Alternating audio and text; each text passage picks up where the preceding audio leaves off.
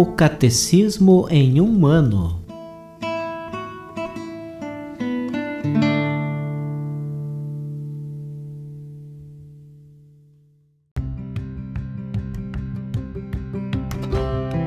Olá, eu sou Alesiandro, seminarista da Diocese de Ponta Grossa, Paraná. Você está ouvindo o podcast O Catecismo em um ano.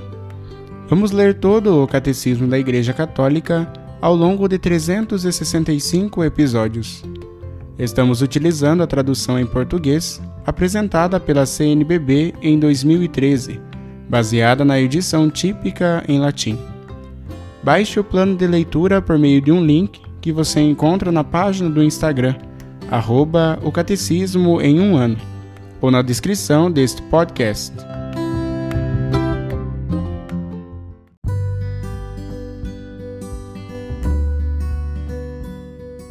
Este é o dia 347 do podcast O Catecismo em um ano. Nós estamos lendo a quarta parte do Catecismo, Oração Cristã, na primeira sessão, a oração na vida cristã, no capítulo 3, a vida de oração. E hoje nós leremos os números de 2734 a 2741.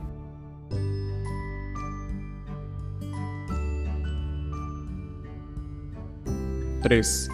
A confiança filial. A confiança filial é experimentada e se prova na tribulação. A dificuldade principal se refere à oração de súplica por si ou pelos outros, na intercessão. Alguns deixam até de orar porque, pensam eles, seu pedido não é ouvido. Aqui surgem duas questões. Por que pensamos que nosso pedido não foi ouvido? De que maneira nossa oração é atendida ou é eficaz?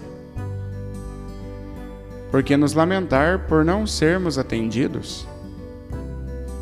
Um fato deveria provocar admiração em nós. Quando louvamos a Deus ou lhe damos graças pelos benefícios em geral, pouco nos preocupamos em saber se nossa oração lhe é agradável. Ao contrário, temos a pretensão de ver o resultado de nosso pedido.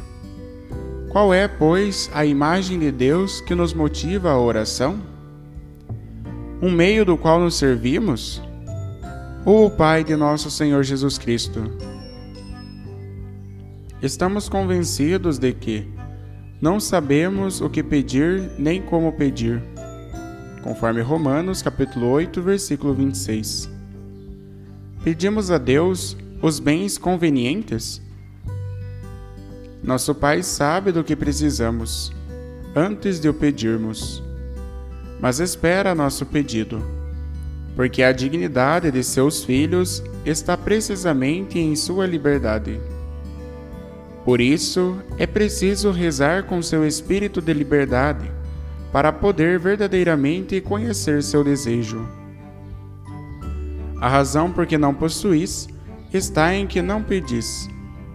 Pedis, sim, mas não recebeis, porque pedis mal. Pois o que pedis, só quereis esbanjá-lo nos vossos prazeres. Conforme Tiago, capítulo 4, versículos 2 e 3. Se pedimos com um coração dividido, adúltero, Deus não nos pode ouvir porque deseja nosso bem, nossa vida. Ou julgais ser em vão que a Escritura diz: Com ciúme anseia por nós o Espírito que nos habita? Conforme Tiago, capítulo 4, versículo 5. Nosso Deus é ciumento de nós, e este é o sinal da verdade de seu amor. Entremos no desejo de seu Espírito e seremos ouvidos. Não te aflijas se não recebes imediatamente de Deus o que lhe pedes, pois ele quer fazer-te um bem ainda maior por tua perseverança em permanecer com ele na oração. Ele quer que nosso desejo seja provado na oração. Assim ele nos prepara para receber aquilo que ele está pronto a nos dar. De que maneira é eficaz nossa oração? A revelação da oração na economia da salvação nos ensina que a fé se apoia na ação de Deus na história. A confiança filial é suscitada por sua ação por excelência, a paixão e a ressurreição de seu Filho. A oração cristã é cooperação com sua providência, com seu plano de amor para os homens. Em São Paulo, esta confiança é audaciosa, fundada na oração do Espírito em nós e no amor fiel do Pai, que nos deu seu Filho único. A transformação do coração que reza é a primeira resposta a nosso pedido. A oração de Jesus faz da oração cristã uma súplica eficaz. É ele seu modelo. Jesus reza em nós e conosco. Visto que o coração do filho não busca senão o que agrada ao Pai, como haveria o coração dos filhos adotivos de apegar-se mais aos dons do que ao doador? Jesus também reza por nós em nosso lugar e em nosso favor. Todos os nossos pedidos foram recolhidos, uma vez por todas, em seu grito na cruz, e ouvidos pelo Pai em sua ressurreição. E por isso ele não deixa de interceder por nós junto ao Pai. Se nossa oração está resolutamente unida à de Jesus, na confiança e na audácia filial, obteremos tudo o que pedimos em seu nome. Bem mais do que pequenos favores, receberemos o próprio Espírito Santo, que possui todos os dons.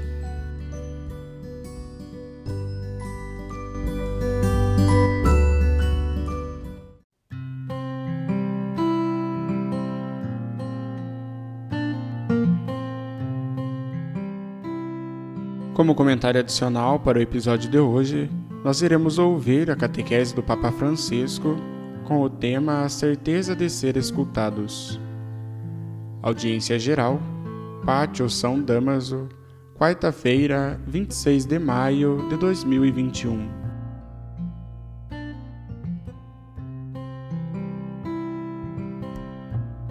Catequese 35 A certeza de ser escutados. Estimados irmãos e irmãs, bom dia.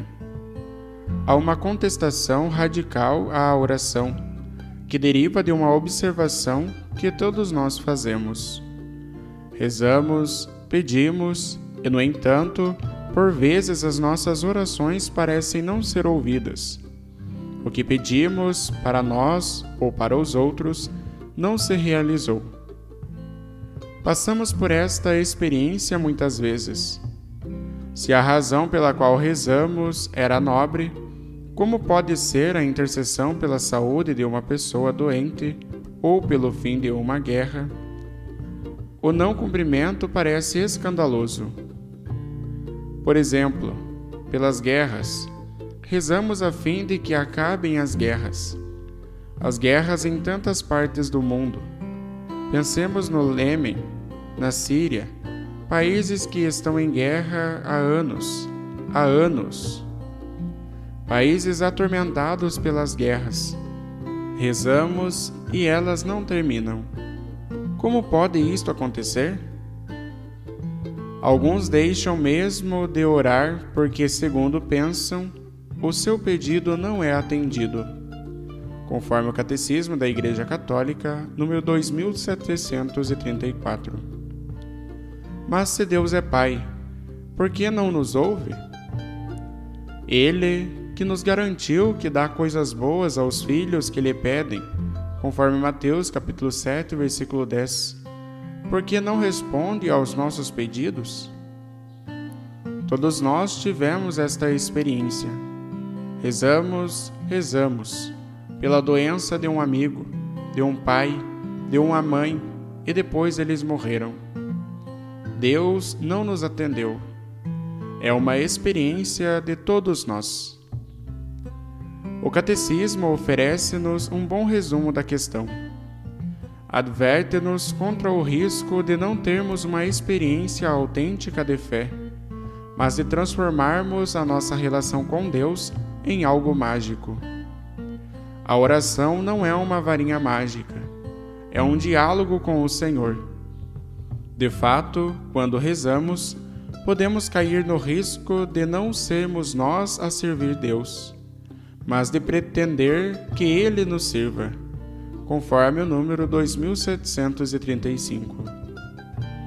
Eis então uma oração que é sempre exigente, que pretende orientar os acontecimentos de acordo com o nosso plano, que não permite qualquer outros projetos para além dos nossos desejos. Por outro lado, Jesus teve grande sabedoria ao colocar o Pai Nosso nos nossos lábios. É uma oração unicamente de pedidos, como sabemos, mas os primeiros que pronunciamos estão todos da parte de Deus. Pedem que não seja realizado o nosso desejo, mas a sua vontade para o mundo. Melhor deixar que ele faça. Santificado seja o vosso nome, venha a nós o vosso reino, seja feita a vossa vontade conforme Mateus capítulo 6, versículos 9 e 10. O apóstolo Paulo lembra-nos que nem sequer sabemos o que é conveniente pedir, conforme Romanos capítulo 8, versículo 26. Pedimos pelas nossas necessidades, pelo que precisamos, pelas coisas que desejamos. Mas isto é conveniente ou não? Paulo diz-nos nem sequer sabemos o que é conveniente pedir. Quando rezamos, devemos ser humildes. Esta é a primeira atitude quando se reza. Assim como há o costume em muitos lugares que, para ir rezar à igreja, as mulheres usam o véu ou se benzem com a água santa antes de iniciar a rezar, deste modo devemos dizer-nos, antes da prece, o que é mais conveniente, que Deus me conceda aquilo que mais me convém. Ele sabe. Quando rezamos, devemos ser humildes, para que as nossas palavras sejam realmente orações, e não um vanilóquio que Deus rejeita. Também podemos rezar por motivos errados, por exemplo, para derrotar o inimigo na guerra sem nos perguntarmos o que pensa Deus dessa guerra. É fácil escrever num estandarte: Deus está conosco. Muitos estão ansiosos por garantir que Deus esteja com eles, mas poucos se preocupam em verificar se estão realmente com Deus. Na oração, é Deus que nos deve converter, não nós que devemos converter Deus. É a humildade Vou rezar, mas tu, Senhor, converte o meu coração para que peça o que é conveniente, o que for melhor para a minha saúde espiritual. No entanto, o escândalo permanece. Quando as pessoas rezam com o coração sincero, quando pedem bens que correspondem ao reino de Deus, quando uma mãe reza pelo filho doente, porque parece que às vezes Deus não ouve? Para responder a esta pergunta, precisamos de meditar calmamente sobre os evangelhos. As narrações da vida de Jesus estão cheias de orações. Muitas pessoas feridas no corpo e no espírito pedem-lhe que as cure. Há aqueles que rezam por um amigo que já não pode andar. Há pais e mães que lhe trazem filhos e filhas doentes. Todas são orações impregnadas de sofrimento. É um coro imenso que invoca: Tende piedade de nós. Vemos que por vezes a resposta de Jesus é imediata, mas noutros casos é adiada no tempo. Parece que Deus não responde. Pensemos na mulher cananeia que implora a Jesus pela sua filha. Esta mulher deve insistir longamente para ser ouvida. Conforme Mateus capítulo 15, versículos de 21 a 28. Há também a humildade de ouvir uma palavra de Jesus que parece um pouco ofensiva. Não devemos lançar o pão aos cães, aos cãezinhos. Mas a aquela mulher não importa a humilhação, importa a saúde da filha. E vai adiante. Sim, também os cãezinhos comem o que cai da mesa. E isto agradou a Jesus. A coragem na oração Pensemos também no paralítico trazido pelos seus quatro amigos. Inicialmente, Jesus perdoa os seus pecados e só num segundo momento o cura no seu corpo. Conforme Marcos, capítulo 2, versículos de 1 a 12. Assim, em algumas ocasiões, a solução para o drama não é imediata. Também na nossa vida, cada um de nós tem esta experiência. Façamos mente local. Quantas vezes pedimos uma graça, um milagre, digamos, e nada aconteceu? Depois, com o tempo, a situação resolve-se. Mas, segundo o modo de Deus, o modo divino, não de acordo com o que queríamos naquele momento. O tempo de Deus não é o nosso tempo. Deste ponto de vista, a cura da filha de Jairo merece especial atenção, conforme Marcos capítulo 5, versículos de 21 a 33. Há um pai que está com pressa. A sua filha está doente e por esta razão pede a ajuda de Jesus. O mestre aceita imediatamente, mas quando estão a caminho da casa acontece outra cura e depois chega a notícia de que a menina morreu.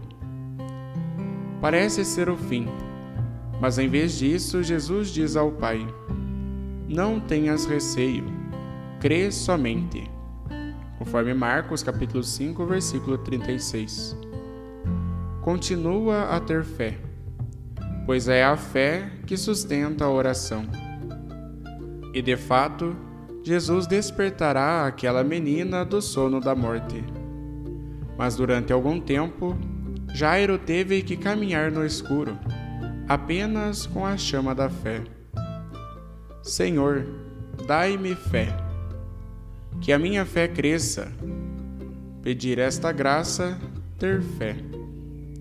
No Evangelho, Jesus diz que a fé move montanhas, mas ter fé seriamente Jesus, diante da fé dos seus pobres, dos seus homens, cai vencido. Sente uma ternura especial diante daquela fé e ouve. Também a oração que Jesus dirige ao Pai no Getsemane parece não ter sido ouvida.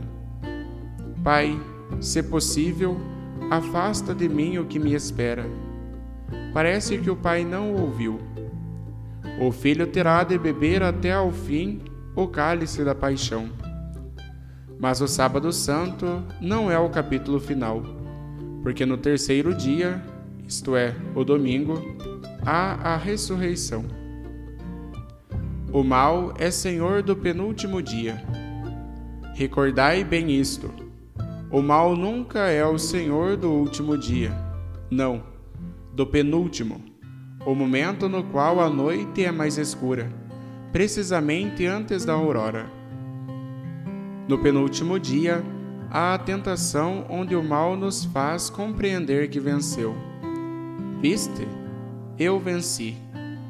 O mal é senhor do penúltimo dia. No último dia há a ressurreição. Mas o mal nunca é senhor do último dia. Deus é o senhor do último dia porque este dia pertence apenas a Deus. E é o dia em que todos os anseios humanos de salvação serão cumpridos. Aprendamos esta paciência humilde de esperar a graça do Senhor, esperar o último dia. Muitas vezes, o penúltimo dia é muito doloroso, pois os sofrimentos humanos são maus. Mas o Senhor está presente e no último dia ele resolve tudo.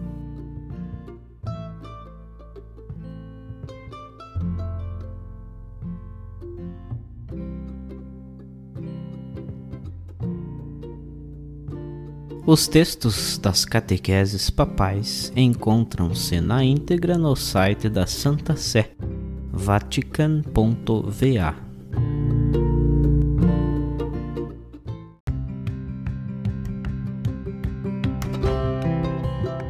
Você acaba de ouvir mais um episódio do podcast O Catecismo em um Ano. Continue nesse bom propósito de aprofundar o conhecimento e a vivência da fé católica e procure participar da sua comunidade. Rezemos por todos que estão fazendo esse caminho de leitura do catecismo. Até amanhã!